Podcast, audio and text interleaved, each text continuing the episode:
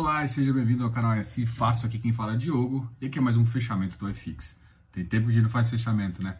Hoje é fechamento do dia 10 de julho e a gente vai falar sobre o iFix. Roda a vinheta! Bom,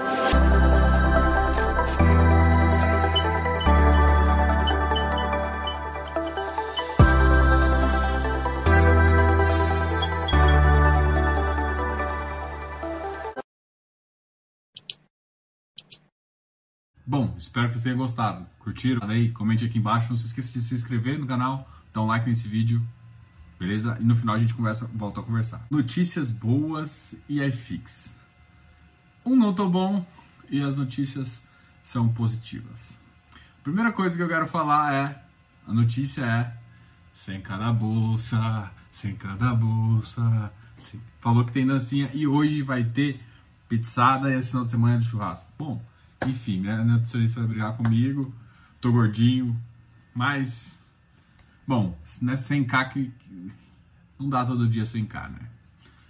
Importante que ontem bateu 100k, ontem bateu 100k, mas acabou fechando um pouco abaixo. Mas hoje fechou acima do 100k com 100.032 pontos. Lindo, lindo, lindo, lindo. Ah, o que que isso mostra? Isso é bom, isso é ruim? Isso é ótimo porque isso mostra que pelo menos o brasileiro tá com apetite de comprar.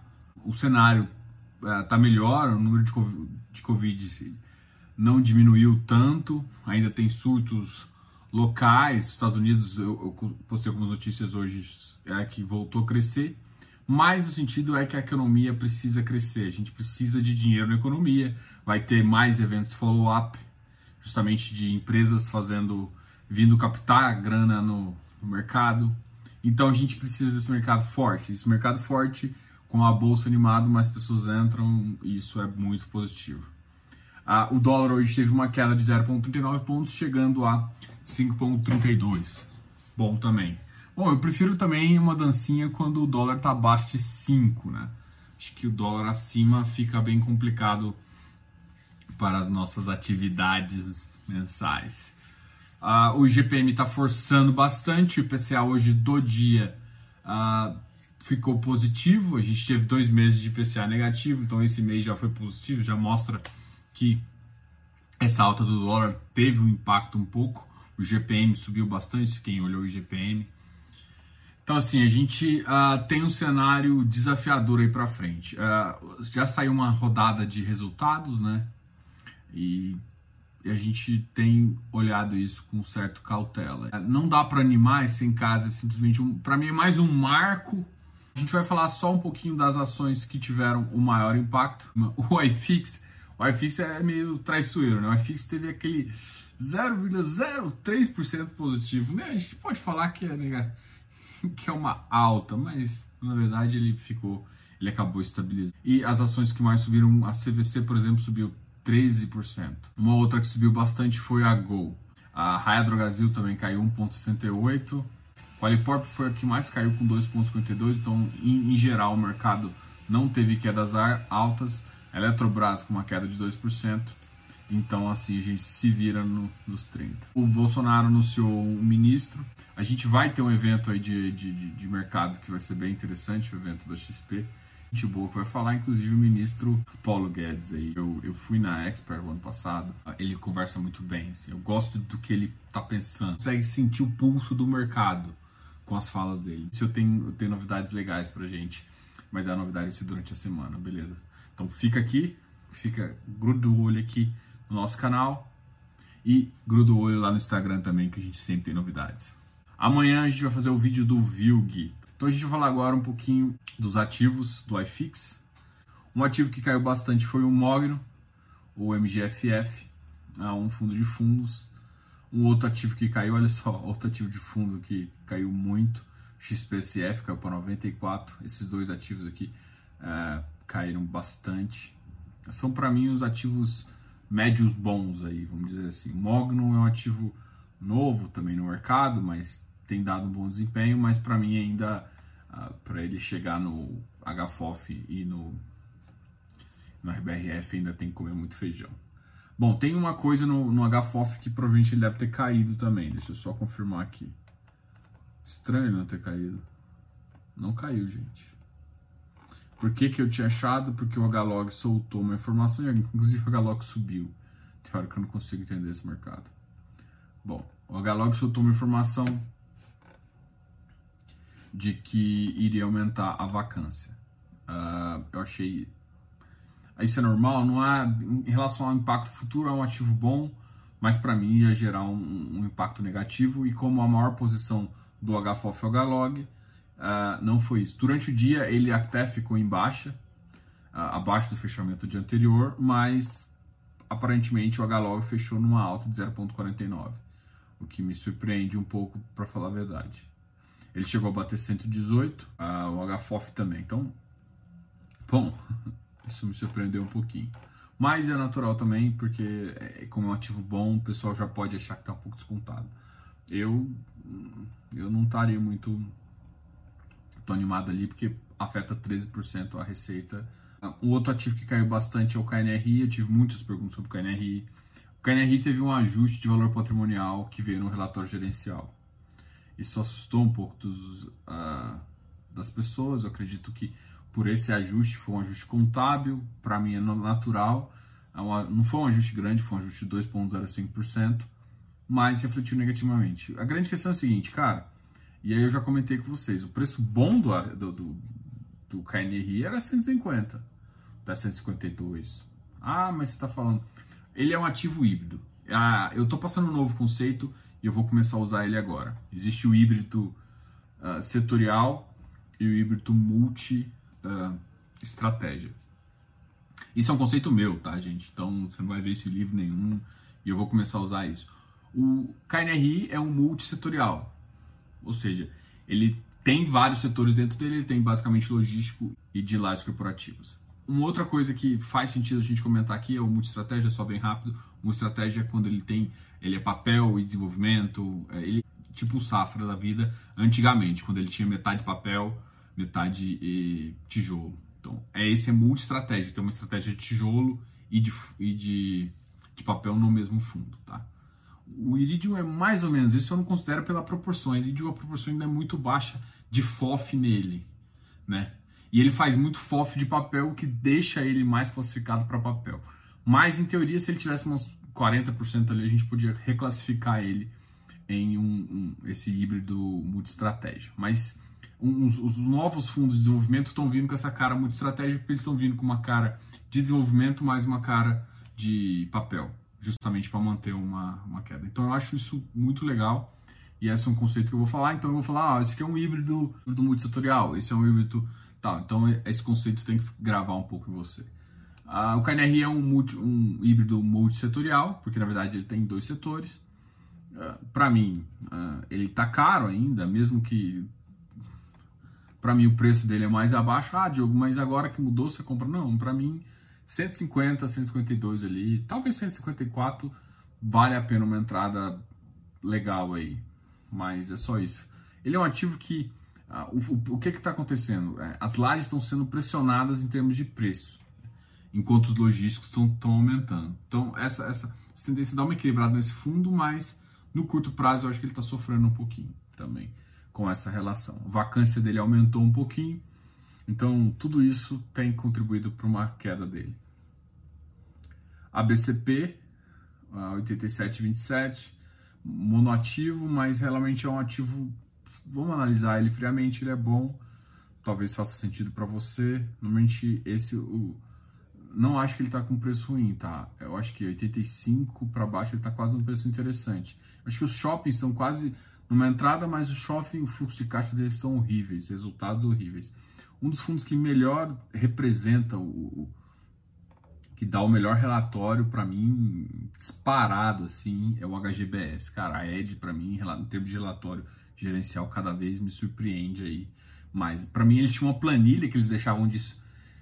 É, eles falavam de cada fundo, agora eles colocaram a planilha realmente no relatório gerencial. Uh, muita gente não deve gostar, porque tem uma 43 páginas, mas eu gostei pra caramba. E, e, e o HGBS, vamos só olhar o preço, já que eu tô falando dele. HGBS é 205, pô, gente, 205. Meu preço para ele é 200, 201. Mas assim, até 211 vale, tá? Vale uma entrada, né? Mas assim, pode ser que caia mais, então vamos re reorganizar o padrão dele, 200, 201. Bom, e em termos de relatórios, se olhar o relatório, faz sentido você ficar um pouco mais desanimado, mas uh, é um fundo bem transparente, então ajuda a gente a continuar com isso. XP Properties voltou a cair, 94. É, XP Properties também tá. Quando chegar a 90, dá uma entradinha legal. RBRR caiu um pouquinho, mas na verdade ele, ele tinha subido bastante, tinha subido 4%, batendo a 120. Para mim, o preço dele está um pouco mais abaixo. Ele ainda tem número de negociação muito baixo. Hoje, o número de negociações dele é, foi ridículo. Ridículo mesmo, gente. Foi duas negociações. Deixa eu ver, só confirmar aqui. Foram duas negociações com volume financeiro de 355 reais. Assim, ele precisa de liquidez para precisar de liquidez é só quando realmente a, a RBR já protocolou vai fazer sentido. Então, assim, eu acho que tem muita gente tentando entrar nele a num preço mais baratinho, porque é, são bons ativos aí. Então, RBRL, RBRR caiu um pouquinho, estava 102, caiu para 101,09, 72, 72. Ele é um ativo meio IPCA, o IPCA subindo. O VP dele tá, para mim tá na, para mim é um ativo bom, cara. Não faz muito sentido. Para mim, cara, papel a 100% CDI eu tô comprando. E eu tô vendo muito, principalmente os os papéis de focado em crédito estão sofrendo pra caramba, gente. Pra caramba mesmo. Então é bem complicado vocês analisarem isso. E aí me perguntaram: ah, carne CR, faz sentido? Para mim faz. É CRI de, de CDI. Beleza, mas para mim tá tranquilo. Ele tá abaixo do VP, o que eu adoro comprar abaixo do VP, para mim é trocar uma nota caro por um barato. Ah, mas pode demorar. Pode, mas eu sei disso. É, eu sei o que, eu, o que esperar. Ah, mas sua estratégia pode, os juros. Para mim, é impossível. Desculpa, essa é a minha estratégia, tá? É impossível o juro continuar em 2,25. Tipo assim, ah, ah, continuar agora? Não. Provavelmente ele vai cair, não sei o quê. Mas no médio prazo, vamos falar de um, dois anos, não faz sentido o juros nessa, nesse padrão. Não faz. Não faz porque a gente está muito longe de uma economia desenvolvida para manter tanto a taxa de juros real uh, positiva quanto a taxa de juros do país mesmo. Então a gente tem dois fatores aí que não vai, a gente com certeza, a nossa meta de inflação é muito maior que isso. Então, gente, não, não dá para competir. Então tem espaço aí para mim, ele é um tem espaço, só que assim, no curto prazo pode sofrer pode sofrer bastante. Então o RBRL também caindo, só que o RBRR tem um pouquinho mais de, de, de IPCA do que uh, de CRI. Properties caiu um pouquinho também. Agora, assim, esses ativos foram o que mais caíram. Agora vamos falar o iFix, que subiu 0,03, que é vergonha na cara, né? Porque basicamente ele ficou, empatou aqui, mas 0,03 é mais um pouquinho. Então ele fechou em 2,766,91. E a gente vai falar aqui dos ativos que subiram um pouquinho mais que a bolsa. A bolsa fechou em 100 mil pontos, já fizemos dancinha. Então vamos pular essa, essa fase constrangedora, teve uma alta de 0,88%. O Iridium voltou a subir. Teve gente que perguntou desesperado: pô, mas o Iridium bateu 105. Eu falei: por que, que você não comprou? gente, ele está em oferta. A oferta é 96. Não tem como ele se sustentar sem 120. Não é possível. Eu falei, para mim o preço dele era 108, 112. Aí me perguntaram, Diogo, você falou que o preço dele era 108, 111. Mas ele bateu na mínima 105. Eu falei, por que, que você não comprou? Ele sobe. Ah, ele vai continuar 112? Não, ele pode cair. Quanto mais vai passar a oferta, mais vai cair. A pressão dele é cair, pode cair 108. Eu, pelo que eu conheço do ativo, parece que ele vai ficar com esse ágio. Só que esse é um ágio ainda alto, é ágio de mais 10%, porque o preço dele é 96%. Mas assim, é, é isso que eu acho. Mas assim, é, muita gente pode ainda continuar vendendo, esse preço pode cair mais. Pode, mas a expectativa que eu tenho atualmente é essa. Se o mercado piorar, a expectativa de ágio diminui e ninguém vai querer pagar 108 nesse ativo, vai querer pagar 103, 105. Você lembrando que ele está 96, entendeu? É, 96, cara, a 100 já seria uma, uma compra do caramba, entendeu?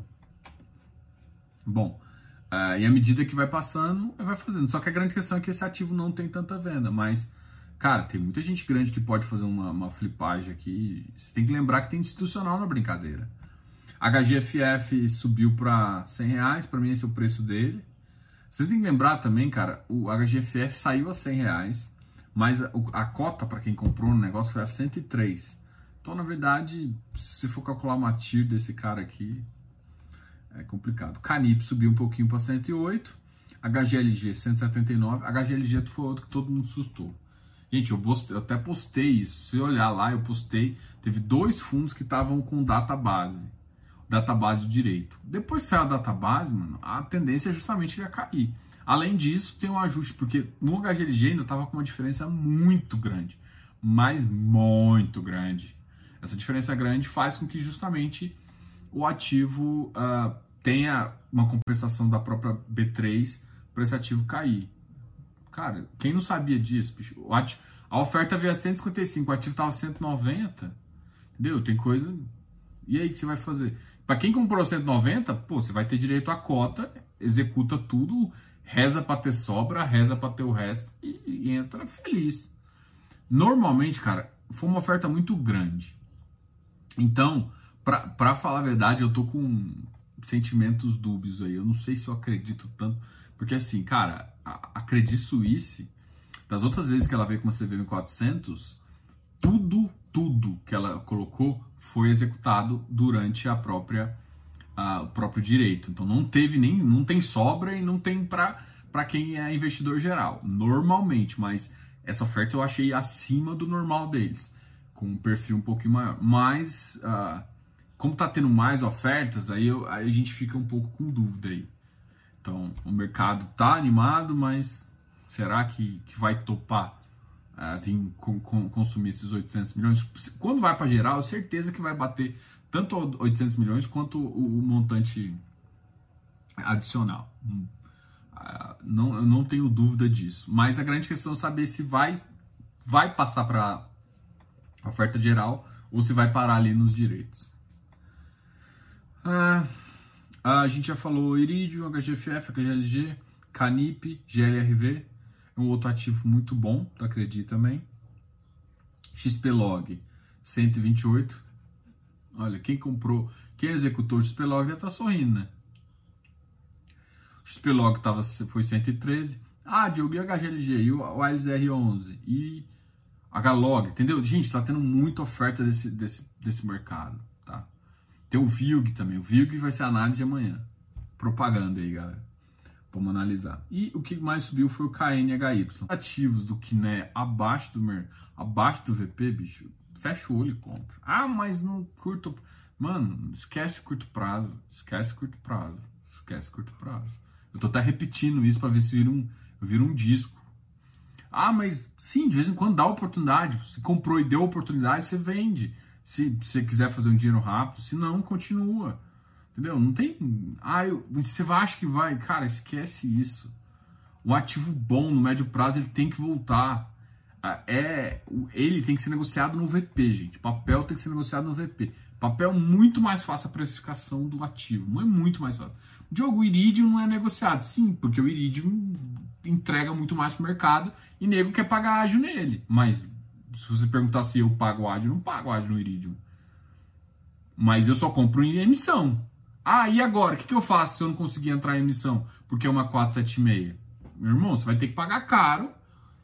Agora, se você não tem mais direito, porque já caiu o direito, você vai ter que pagar 108 e, ou rezar para o ativo cair mais para pagar. Mas é isso. E aí, no próxima vez que ele fazer, você entrar na emissão. E aí você vai baixando seu valor.